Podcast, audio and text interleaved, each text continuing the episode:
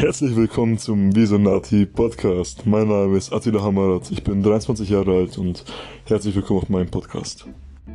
Neben interessanten Interviews mit Menschen, welche ihr eigenes Ding gestartet haben, ihr eigenes Projekt gestartet haben, werden interessante Themen angesprochen wie Nachhaltigkeit, Kunst, Achtsamkeit und so weiter. Viel Spaß beim Reinhören in der heutigen Episode. Hi, Servus, mein Name ist Attila Hamarat und schön, dass du wieder eingeschaltet hast. Ich möchte diese Episode jetzt starten mit einer kleinen Rezension, weil ich einfach mega dankbar bin. Ja, dankbar an dich für, für jede einzelne Rezension und Bewertung, die ich für diesen Podcast bereits in den, ja gut, gut einem Jahr mittlerweile jetzt erhalten habe. Ich bin wirklich, freue mich jedes Mal für jede einzelne Bewertung und Rezension, egal welche Art von Rezension es sein sollte. Auch gerne Anregungen und Wünsche. Genau, bin da wirklich sehr offen dafür und freue mich natürlich auch sehr drüber. Gleichzeitig hilft mir auch jede Bewertung natürlich damit der Podcast höher gerankt wird, mehr Menschen angezeigt wird, dadurch viel mehr Menschen genau diesen Content, diesen Podcast hier entdecken.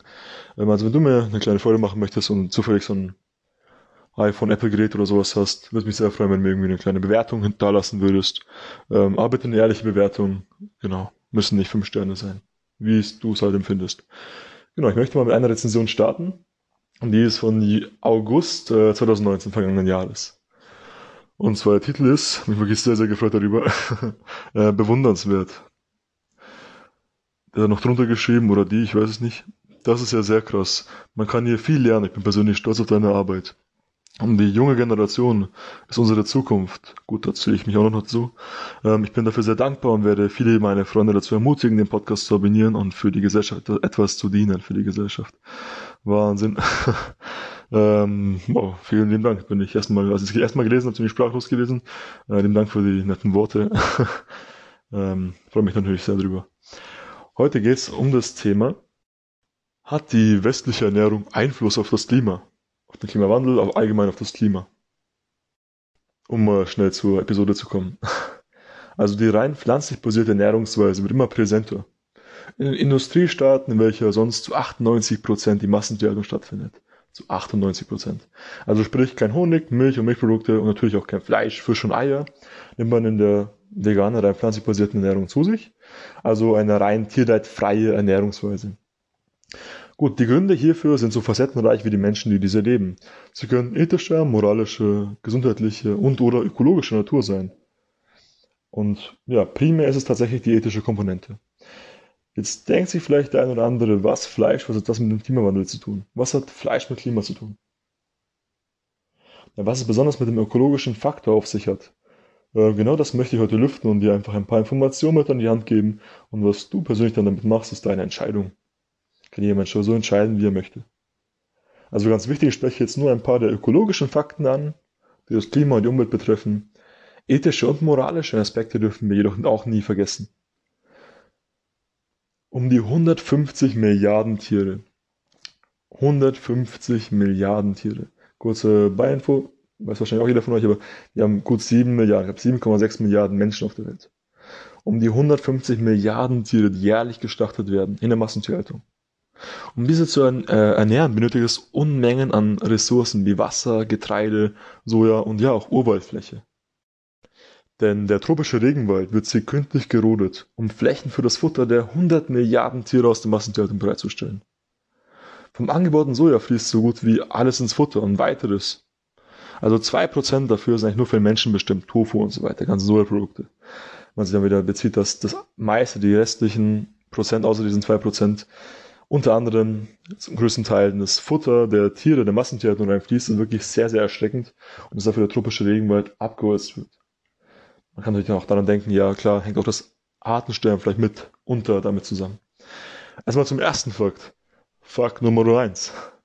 Die WWF, also ich meine, es war die Worldwide Fount of Nature oder sowas, die WWF, kennen wahrscheinlich auch fast alle von euch, hat hierzu 2012 Daten herausgebracht. Ähm, die zeigten, dass es ja Differenzierungen gibt zwischen direkten und indirekten Emissionen. Gut, Sie beschreiben es als direkt, ähm, direkte Emissionen. Da werden ja alle Schritte genannt, die für die Herstellung, den Erhalt, die Lagerung und die Entsorgung von tierischen Produkten benötigt werden. Ja, also ja quasi der komplette Weg.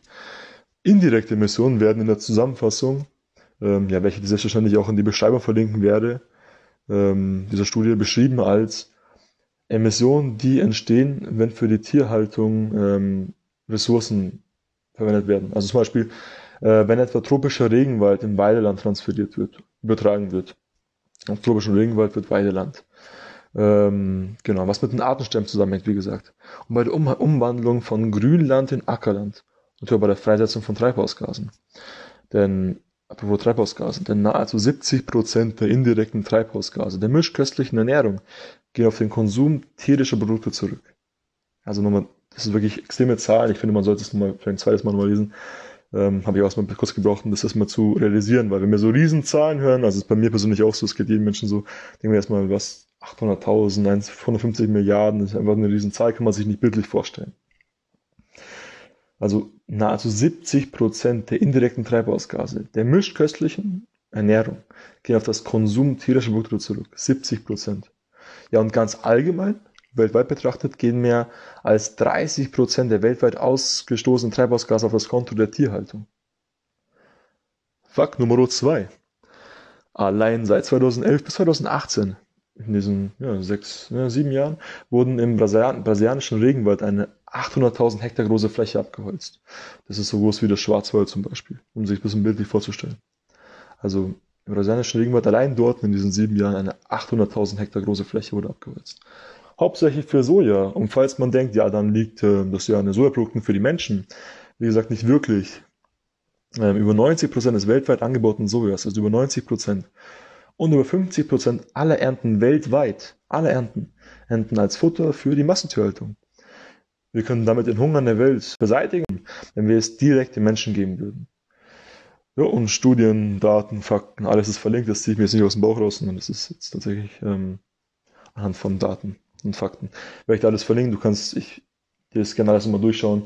Und ähm, du musst jetzt nicht mir komplett, also man soll jetzt eh nicht nur eine einzige Quelle sich anhören, man soll jetzt wirklich nicht nur jetzt diesen Podcast hören und dann irgendwie noch eine Doku und dann irgendwie noch eine Studie durchlesen.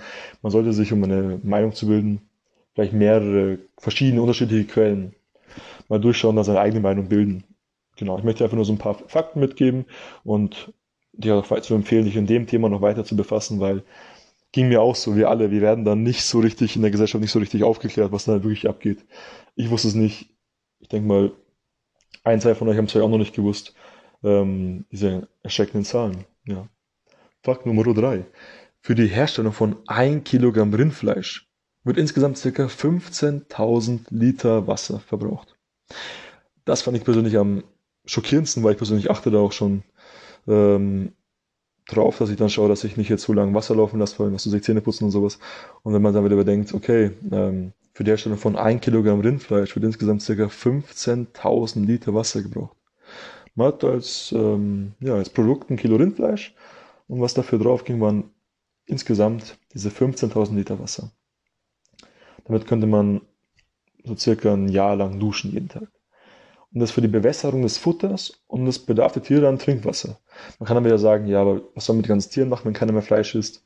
Zumindest mal ist es sehr unrealistisch, ähm, dass es wirklich Tag über Nacht, also nach Nebelaktion keiner mehr Fleisch isst. Also diese Zahl der Tiere gäbe es auch nicht, wenn der Mensch ununterbrochen die Tiere künstlich befruchten würde, dass es immer mehr gibt für die Massentierhaltung. Also es gäbe unter dem menschlichen Konsum tierischer Produkte nicht so viele Tiere. Das waren jetzt so meine drei bis vier Fakten, sagen wir so dreieinhalb Fakten, wenn man es jetzt ganz ernst nimmt. Ähm, was kann man als Fazit vielleicht mit sich nehmen? Ja, gut, das Beste, was man natürlich ernährungsspezifisch machen kann, für unter anderem das Klima, ist, sich rein pflanzlich zu ernähren. Das ist ein Fakt. Jedoch ist jeder kleine Schritt der Anbahnung an diese Veränderung bereits großartig. Man kann die Entscheidung entweder von heute auf morgen treffen oder etwas weniger tierische Produkte konsumieren. Ähm, was ich persönlich für Beginner empfehlen kann, ist die bin jetzt halt noch nicht so lange, seit circa drei Monaten vegan und ähm, ja, ich kann es jedem ans Herz legen. ist wirklich ein sehr, ja, der, der Schritt erscheint einem immer vielleicht als komplizierter als es ist. Es ist eigentlich sehr viel einfacher umzusetzen. Ja, was ich für Beginner immer empfehlen kann, ist die einmonatige Vegan-Challenge. Es gibt viele Online-Seiten, die das machen, Webseiten, die das anbieten. Äh, da bekommt man kostenlos täglich Informationen, wie man ähm, lecker vegan kochen kann, andere Informationen noch und so weiter und eine kleine Motivation, ähm, dass man so und so viele Tage noch hat. Ähm, wenn man diesen einen Monat ähm, hat, ja, dieser Monat ist wahrscheinlich für jeden noch machbar, für die meisten Leute. Ähm, genau. Und sollte man danach das Gefühl haben, es geht einem besser und es ist leichter als, als gedacht, kann man immer noch überlegen, wie man das dann weitermacht. die vegane Ernährung sollte, bevor man diese startet, etwas geplant und vielfältig sein. Denn man kann sich mit jeder Ernährungsweise, ob mischköstlich, vegetarisch, kein Fisch, vegan, ungesund ernähren. Es gibt mit jeder Ernährungsweise. Weil würde ich mich jetzt nur noch von Pommes ernähren, wäre das natürlich auch vegan, aber nicht sehr gesund. Man hat wenig Nährstoffe dadurch. Ja, wobei die Ernährung in jeder Ernährungsphase, sprich vegan, vegetarisch, pestitarisch oder auch die mischköstliche Ernährungsweise, ausgewogen und vielfältig sein sollte. Genau. Ja, die paar Fakten, die ich jetzt äh, geteilt habe, die paar Informationen, die möchte ich jetzt in die Hand geben und was du damit machst, ist natürlich von jedem seine Sache. Und jawohl, wenn ich noch weitere solche Themen, die in diese Richtung gehen, ähm, interessieren, dann schreib mir gerne auf Instagram 1996 Attila und ich freue mich über jedes Feedback von dir und jede Anregung. Oder auch wenn du auch Ideen, Anregungen, Wünsche zu anderen Episoden hast, zum Beispiel, ja, ich mag noch ein bisschen mehr Themen, das mich sehr interessieren im Themenbereich Kunst, Musik, noch mehr Menschen interviewen, die sich selbstständig gemacht haben, Ernährung und so weiter und so fort, übers Wandern, egal was, dann schreib mir gerne und schreib mal drüber und dann werde ich überlegen, wie ich das umsetzen werde. Wünsche jetzt einen schönen Tag heute, egal was du machst. Alles, alles Liebe und wir hören uns. Dein Nati.